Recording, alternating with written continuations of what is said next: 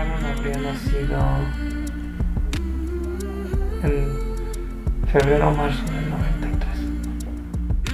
Es como un tema tabú, te ha pasado y tienes que superarlo rápido y tienes que seguir con tu vida porque es mejor que haya pasado así, porque imagínate si nace enfermo, bueno, mil cosas que te dicen que supongo que será para animar, pero que tú no necesitas oír en ese momento, no lo necesitas oír.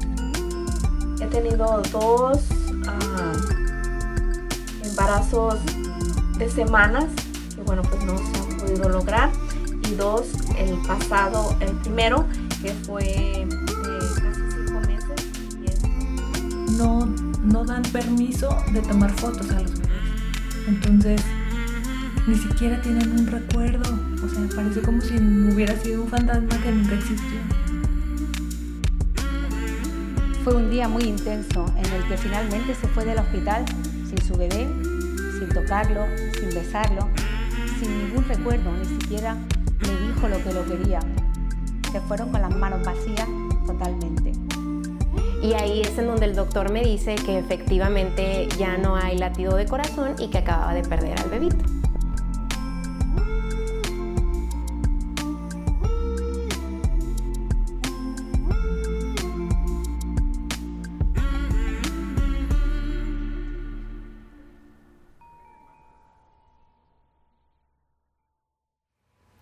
Hola, bienvenidas, bienvenidos a este quinto episodio de Duelo Respetado.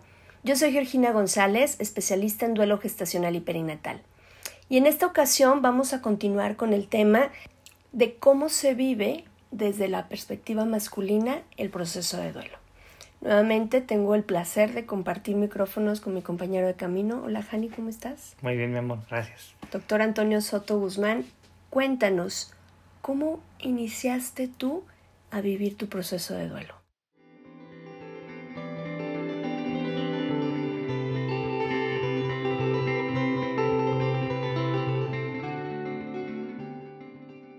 Yo empecé a procesar el duelo cuando nació Saúl. Ahí empecé. ¿Por qué ahí, Jani? ¿Por qué exactamente? No sé, puedo imaginarme, pero no te daría una respuesta exacta. Fue como... como me enseñaron en mi casa. Ya que logres tu objetivo, o ya que se logre el objetivo, ya te pones a limpiar, reparar, ya te puedes tirar al piso. Es como, como cuando a mi hermana le quisieron secuestrar a, a- a su hija. Este, y decía, en ese momento pateé y peleé, y ya que la pude abrazar, ya que supe que ya no se la iban a llevar, ya me quedé con ella en el carro, me orillé, cerré las ventanas y me puse a llorar. O sea, ya que pude asegurarme que ya había pasado lo peor, ah, ¿sí? O sea, es después de un evento ya que ya que porque así lo has sí, vivido tú. sí, o sea así así te inculcaron. Sí. Entonces, es como resolver nuestro duelo desde las herramientas que tenemos que nos inculcaron nos nos formaron en la crianza. Sí, es la- la- el mensaje de mis padres siempre era, ya que termines, ya que te den el papel, eh, ya que te digan se acabó la clase, te sales, respiras, te fumas un cigarro, lloras, lo que sea, pero antes te sigues sobre el objetivo. Te sigues sobre el objetivo y te sigues sobre el objetivo hasta que terminas. Y eso, en 11 años que lo miras ahora de, de perspectiva, ¿cómo te ayudó o cómo te obstaculizó para poder vivir el dolor? Porque claro que te dolió, yo te veía, tus ojos dejaron de brillar, estabas más, tu tono de voz cambió, estabas más callado. Me perdí, me quería ir, este, no sabía dónde irme. Am, me, me, me entraban esas, esas fantasías de agarrar mi mochilita y caminar, caminar como estoy acostumbrado y caminar hasta que se acabara el mundo. Como, ¿te acuerdas de esa serie de Hulk? Ajá. El hombre verde. Así, Que agarraba y tin, tin, Sí. tin, tin, Ajá, agarraba su así. mochilita y se, Sí, se iba, así. simplemente se iba. sí, así decía, yo me voy a alargar al mundo a ver qué. Ya no sé, ya no, no sabía qué hacer, entonces todos los días pensaba, me voy. Ahí está mi mochila, me voy, me voy, me voy, me voy, me voy. Ahora, ya viéndolo procesado por otras herramientas, digo, sí, lo que quería era irme a buscar a mis hijos.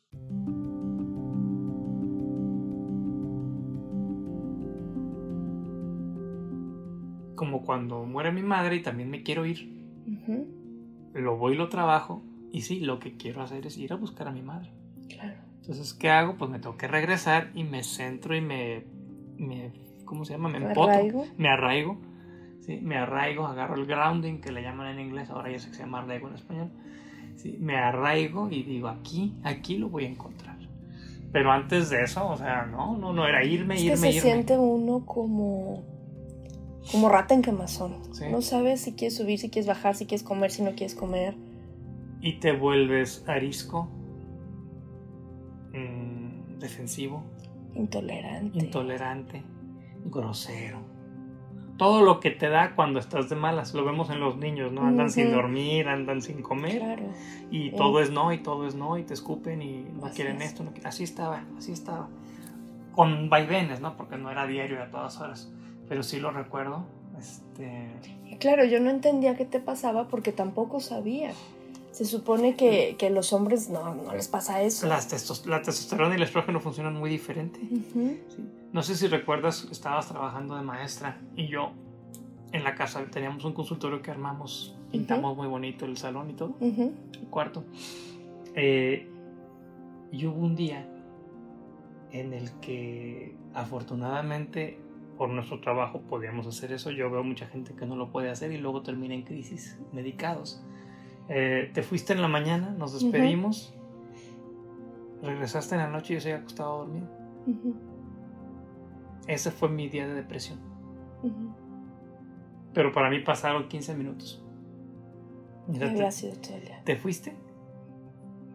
Recosté la cabeza y dije, ahorita me paro a bañarme, me hago un café. Y de repente, pum, abriste la puerta y por un segundo dije, ah, ¿la regresaron de la escuela o qué? Y vi, y vi, de, vi, vi el reloj de lado y habían pasado 12 horas. O 10, no me acuerdo. Ujú. Eran las 7 y media de la noche. O sea, perdiste la noción del tiempo. Sí. Ese día no desayuné, no comí y nos paramos tú y me llegaste, me paré y cenamos. Claro, y en ese momento no me lo dijiste. No, y me quedé, y más me, me, me acuerdo que me preguntaste, me acuerdo que me preguntaste, eh, que dijiste, ¿no te has levantado todo el día? Y te dije, y me quedé así muy serio, ¿qué le contesto? No, Claro, porque no era algo habitual en ti. no, ya me había pasado alguna vez, pero por ejemplo cuando reprobé una materia y tres días no fui a la escuela, me acuerdo, me quedé así, pero no me ha vuelto a pasar. Por, después dije, qué bueno que puedo hacer esto. Porque luego pasa, de pronto, por ejemplo, vamos en el tráfico y veo a, a- a gente mm, buscando pleito. O sea, realmente no importa que te paraste porque ya estaba en amarillo. O sea, ellos están buscando pleito. Están deprimidos. Es como esa sensación de no estoy buscando quién me haga, sino quién me lo pague. ¿Quién me la paga? Porque no nos damos el permiso de poder sentirlo, de poder vivirlo, pero sobre todo de expresarlos. En, digo, ya te lo he compartido, en, en su conferencia, Britney Brown platica, ¿no? Del, del señor que, que se acerca a ella y le dice, ve a esas dos, tres mujeres, y a, y a esas cuatro mujeres, es mi esposa y mis, mis tres hijas. Usted habla de vulnerabilidad, pero ellas preferirían verme muerto antes que vulnerable. Ujú. Porque claro, yo recuerdo que, que me sacaba muchísimo de onda verte triste. O sea, ¿por tú por qué estás triste, no? Porque además no, no se expresa con palabras. Ah, me siento así. Simplemente lo manifiestas con conductas. Yo tenía, me acuerdo que había logrado un nivel de, de serenidad ante cosas intensas. Y no era de que fuera yo de piedra o que me aguantara las ganas de enojarme o llorar, pero yo no era reactivo. Yo ya no era reactivo. Habían pasado 10, 15 años, 10 años, no me acuerdo, cuando murió Montserrat. 11 años. Por ahí, no me acuerdo. Eh, ponle 10. Que yo ya no tenía reacciones fuertes de nada. Ni de dolor, ni de ira, ni de coraje, nada. Simplemente me sentía a gusto, ¿no? A gusto, tranquilo. Pasaban, sí, pasaban cosas fuertes y pues las, las procesaba muy, muy bien, muy a gusto. Y de ahí en adelante volvió, es como si me hubieran puesto archivos más pesados en la computadora y me empezaron a congelar la computadora. Así es como lo veo ya analógicamente hablando de Sí, Icor, ¿no? sí. Me empezaron a, a agobiar otra vez la computadora. Cosas que a mí no me movían el tapete, me la empezaron a mover. Entonces dije, en algún momento dije, ya llegué a otro grado de dificultad. Esto ya me trae a otro grado de dificultad. Me graduó. En retrospectiva, sí lo me graduó a otro estado. Y ahora lo veo como, bueno, pues mm, esos 10, esos 10, 11 años he tenido que cursar estas materias para graduar, graduarme también de este otro estado y poder volver a esa serenidad ante extre- circunstancias extremas que, que yo tenía, que la vida me puso ante algo más todavía difícil para mí. Porque no hay palabras. Cuando, ¿Qué le pones a eso? Cuando nos toca despedirnos, enterrar a nuestros hijos, no Yo no, yo no puedo ser huérfano de hijos.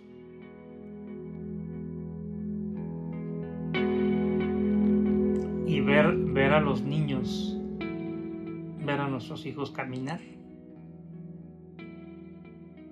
y jugar y hablar y desarrollarse y crecer y estirarse porque están bien lagartijos, como decía mi abuelo. Nuestros hijos que, que ahora están aquí Sí. con nosotros. Cada que los ve es ver a los que no nacieron. Y ver a mis hermanos que no nacieron, y ver a tus hermanos que no nacieron, y ver a mis tíos que no nacieron. Pero desde otro enfoque. Desde otro enfoque. Y ¿Sigue habiendo ese dolor como al principio? no, no, porque ahora ya me puedo quedar sentado donde estoy. Y antes tenía que encerrarme a bañarme para soltarlo. Y además, uno de los errores que creo que muchas parejas caímos y, y que algunos siguen cayendo es voltearse cada uno a su rincón a llorar. Porque no quiero hacerte sentir mal, no quiero como ponerte más cargas. Sí, y no quiero que rasquemos aquí entre los dos para que se haga más grande. Que es un error, ¿no? Sí, Porque claro. no se va a hacer más grande. No se hace más grande, pero... es la sensación de que, ¿para qué le rasco? Sí, ¿sabes qué, ¿sabes qué sentía yo? Me acuerdo y lo, lo tengo muy claro ahora. En ese momento nada más estaba reaccionando a, a pura supervivencia. Era, si le seguimos metiendo energía a esto, vamos a ser muy buenos padres de unos niños muertos. Era tu sensación. Sí, o sea, si nos seguimos enfocando en los muertitos, ¿cuándo van a llegar los vivos? Y yo estaba pensando, soluciones, soluciones, soluciones, soluciones, soluciones. Pero no te quedaste solo en el pensamiento. No, no, no. Tuviste que vivir el proceso. Y era el, el pensamiento y lo que andaba buscando de soluciones era para no mirar mi dolor. Y ni el tuyo tampoco.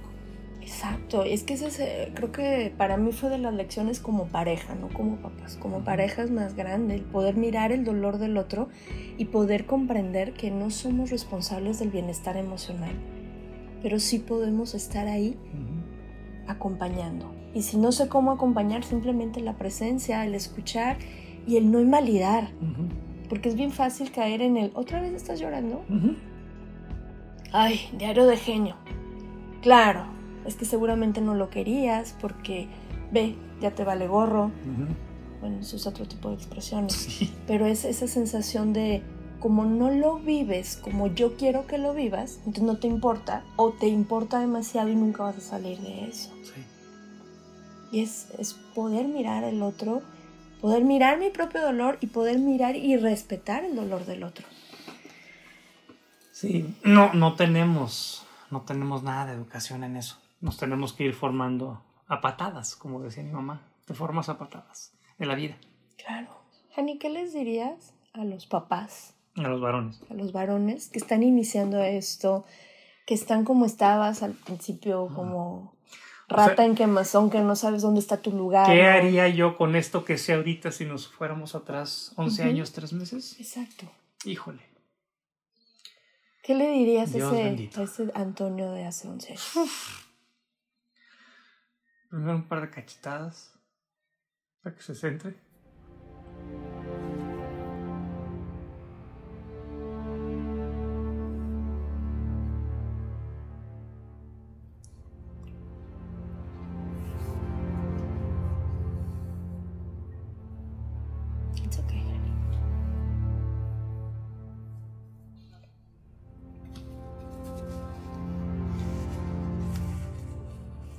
Yo no lo he pensado.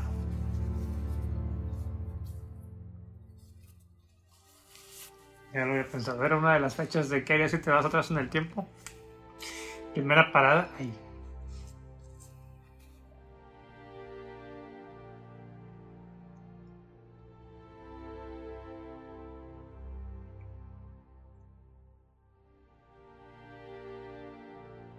Decirle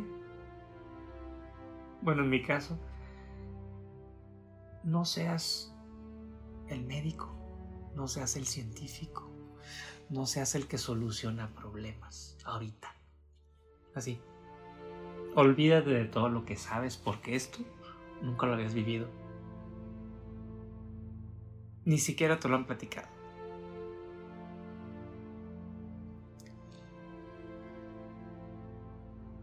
Déjate sentir.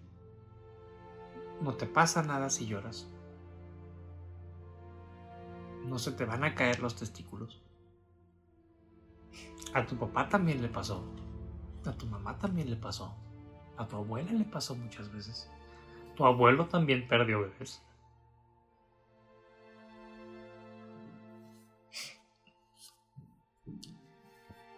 Y es más importante que vivas el duelo con tu mujer. Más importante que otra cosa. Y lo que tengas que hacer, lo haces. Y ya que te sientas en paz en tu corazón, ya empiezas a mirar soluciones. Ya te pones a estudiar, te actualizas, preguntas, hablas a Estados Unidos, buscas preguntas y entonces haces los cambios. Deja que pasen 3, 6, 9, 12 meses. Un año. Y ya te aplicas. Eso es lo que le diría a mi yo de entonces. Le diría, si eres humano. Si eres humano, si te duele, si puedes llorar. El Buda en tabla de surf también padece y llora.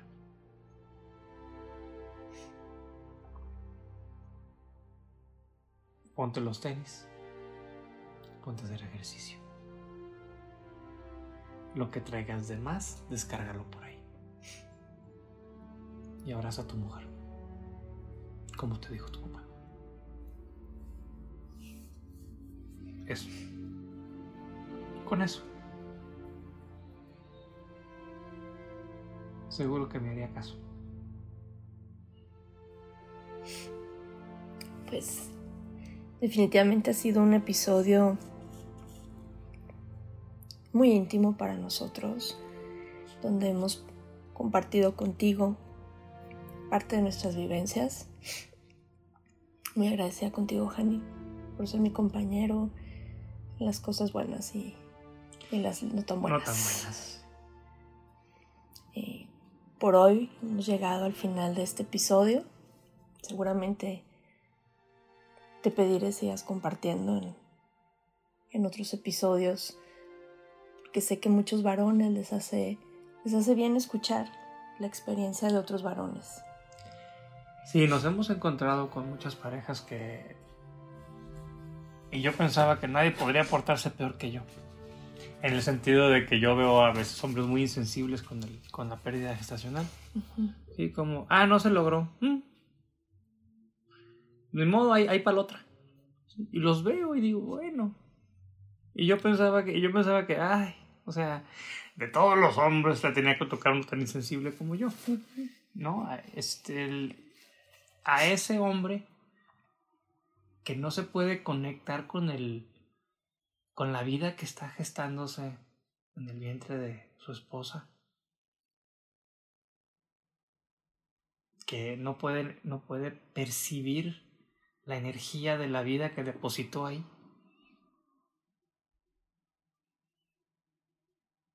que hasta cierto punto le da igual, porque pues no lo conoció, ¿verdad? Claro, es algo de lo más común que se escucha. Sí. O sea, no, no lo conociste, man, pero en 30 semanas lo ibas a conocer. Y ya no lo vas a conocer. ese nombre que tenías ya no lo vas a usar. Ese hospital donde se iban, donde se iban a ir a parir ya no lo vas a visitar. El, la cunita ahorita por lo pronto no la van a ocupar. Entonces mira, mira hacia allá y conéctate con la vida de esto que no se logró en el vientre de tu mujer o que es tuyo. Es tuyo. También es tuyo. También perdiste algo. No es, ah, es que mi señora perdió el bebé. Pues de quién era? Del vecino. Pues era tuyo. También tú lo perdiste. O sea, no es, la, no es este, la, la, casada es mi esposa y los hijos son de mi esposa, ¿no? Es tuyo y tú eres casado y es tu esposa y son tus hijos. Tienes que mirar la vida que está ahí. Y saber que una parte de ti que estaba viva ahí, perdió la vida. Con eso te tienes que conectar. Si no puedes, pues hay algo en ti que está requiriendo trabajo. Porque sí me ha tocado ver a señores que, por un lado, qué bueno, dicen, porque el mundo está muy poblado. Qué bueno, porque pues yo no, yo realmente yo no quería más hijos. Si no querías más hijos, te hubieras hecho una vasectomía, hubieras usado protección. Ahora me sales con eso. A mí me da un tanto de coraje. ¿sí? esa, parte, esa parte masculina tan... ¿Cuál es la palabra? ¿Cómo? Sí, y, y, de... Sí, al cabo de que la que sufre es ella. Ya que se le pase. Si no se le pasa, la llevo al psiquiatra es como... No asumir la responsabilidad. Me, me conseguí esta mujer para hacer familia y a veces, y me llegó a pasar, ¿no? Que trabajando con pacientes de fertilidad, el hombre cuando pasaba esto decía, bueno, lo bueno, eh, ya ni modo. Al cabo que yo ni quería hijos. Porque luego nomás me quitan la atención de mi mujer. Claro, en un plan muy ahí con asuntos bien fuertes. Con la mami. muy fuertes con la con su madre. con otros temas. Sí, entonces eh, yo todas estas perspectivas pues pude ver dónde estaba yo parado. Cuál era mi cuál, cuál era mi objetivo real. Y quedarme con eso en ese momento. Y al final de cuentas pues eh, trabajamos con lo que trabajamos y avanzamos. Aquí estamos.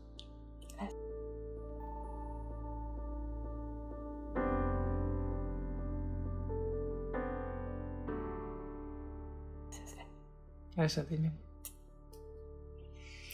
Gracias por escucharnos, por acompañarnos. Gracias, Hani, por, por abrir tu corazón, por romper el silencio, por compartirnos tu perspectiva masculina de este proceso de duelo. Sé que muchos varones, muchas familias se van a sentir identificados, porque si las mujeres no lo hablamos, ustedes menos. Y es importante que también se, se hable, se diga, se exprese, se valide, ¿no? Pues hemos llegado al final. Eh, no me queda más que agradecerte que nos escuchaste, Recuerda suscribirte a este podcast si aún no lo haces. Sigue la cuenta Duelo Respetado en redes sociales. Ahí encontrarás información sobre los cursos, talleres y acompañamiento profesional que tenemos en este proceso. Comparte con las personas que creas a las que les pueda ser de utilidad. Que ninguna mamá, que ningún papá, ninguna familia tenga que vivir en silencio y soledad su proceso de duelo. Yo soy Georgina González, especialista en duelo gestacional y perinatal, y te mando un abrazo muy grande. Hasta la próxima.